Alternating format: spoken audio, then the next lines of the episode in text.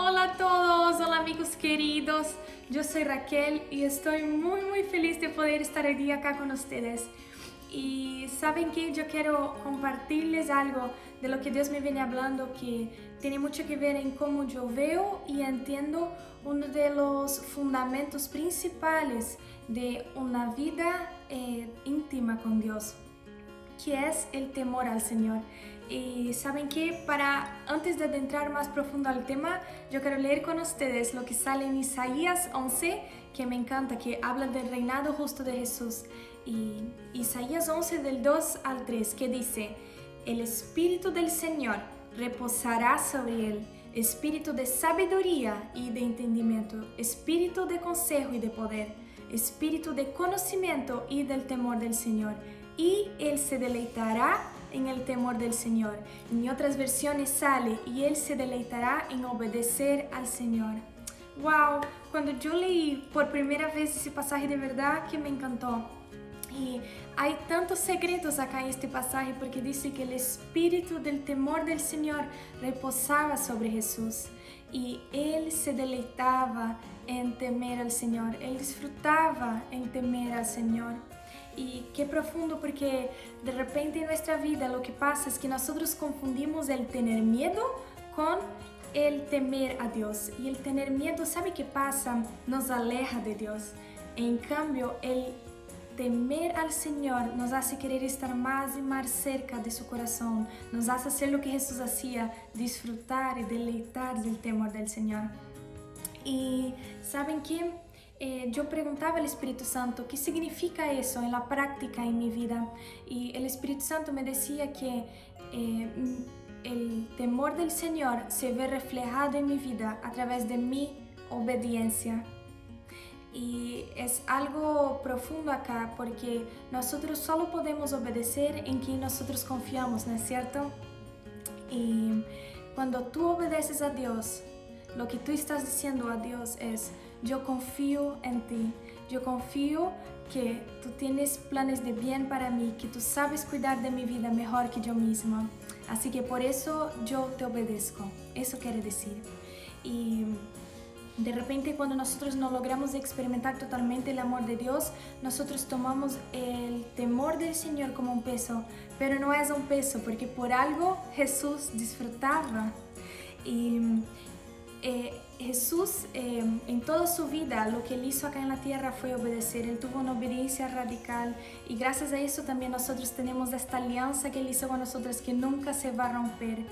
Y para tener lo que Jesús tenía, que era esa obediencia radical, nosotros tenemos que tener lo que Él tenía, que era la intimidad con Dios tan profunda.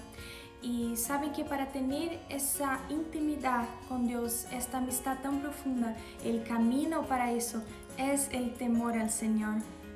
Y hay un ejemplo que me encanta en la Biblia, aparte de Jesús, eh, Abraham. ¡Wow!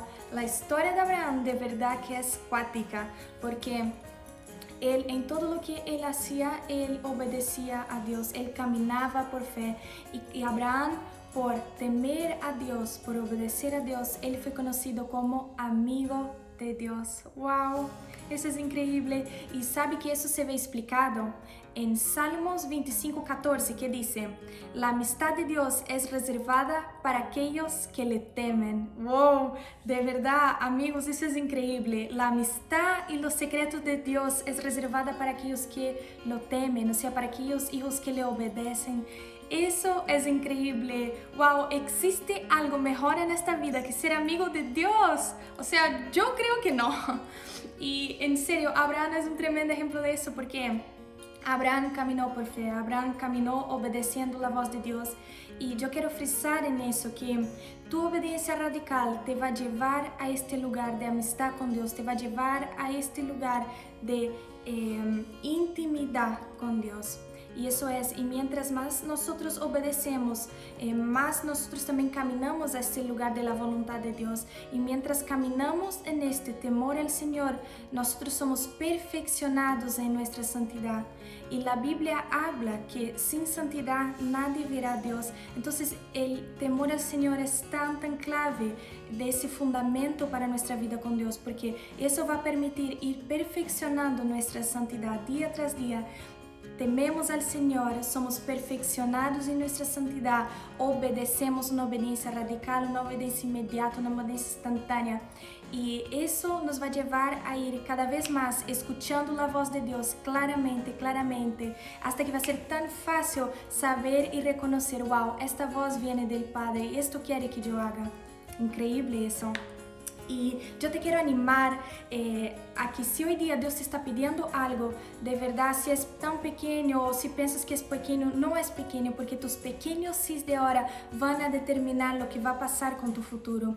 Así que de verdad, si Dios te está pidiendo para soltar algo o para caminar hacia algo, sea lo que sea, obedece, porque en la Biblia dice que hay bendición para aquellos que obedecen. De hecho, en Salmo 31, 19 sale eso, que hay bendición, hay bondad para aquellos que temen al Señor. Así que de verdad yo te animo a eso. Y hoy es un buen día para decir sí a Dios, para caminar en eso. Y si tú quieres recibir eso, de verdad ora y pide al Señor que te dé, que intensifique la presencia del Espíritu Santo, del temor del Señor en tu vida. Así que eso les dejo. Les mando un abrazo gigante. Los amo mucho amigos. Chao.